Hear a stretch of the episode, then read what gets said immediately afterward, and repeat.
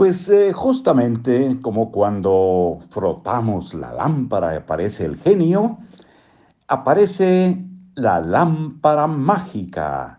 Este es un libro escrito por Keith Ellis, Gestión del Conocimiento, una estrategia para alcanzar tus objetivos, empresa activa editorial. Soy Marcos Alceredo Coronado y les doy la bienvenida a Libros para Oír y Vivir. Un poquito de lo que ya leímos el día de ayer. Esta herramienta se llama lluvia de ideas o producción masiva de ideas. He resumido su funcionamiento en cinco pasos. Uno, escribe el tema que deseas someter a la lluvia de ideas redactado como pregunta en la parte superior de una hoja en blanco. La mente humana es el ordenador, aquí le llaman ordenador, es muy español eh, el término, nosotros lo conocemos como computadora o PC. La mente humana es la computadora más poderosa del planeta, pero no tienes que aprender un lenguaje de programación para utilizarla. Solo tienes que formularle una pregunta. Entramos a la número 2.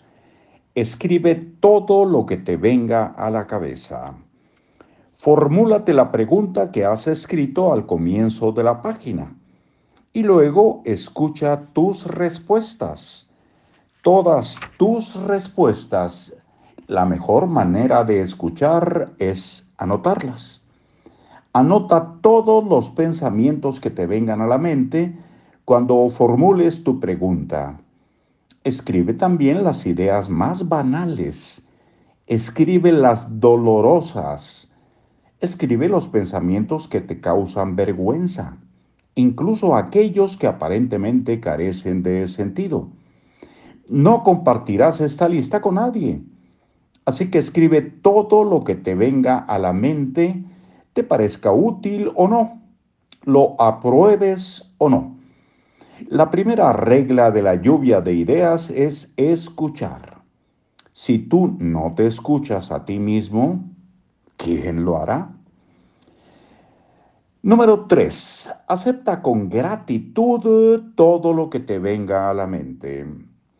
Por muy banales que parezcan tus pensamientos, o sin importar lo imposible, absurdo o vergonzosos, no es plural, o sin importar lo los imposibles, absurdos o vergonzosos que sean, recuerda que eres afortunado por tener tantas ideas interesantes.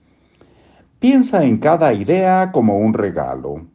Puede que no nos gusten todos los regalos que recibimos, pero los aceptamos todos los abrimos todos y les agradecemos a quienes nos los han regalado. Es el pensamiento lo que cuenta. Si aceptaras todos tus pensamientos con gratitud, tu subconsciente, como cualquier persona que te hace regalos, estará más dispuesto a seguir haciéndote regalos. Aquí lo dejamos y dejamos pendiente el número 4 que se titula No pares de escribir hasta, pues hasta luego, ¿no?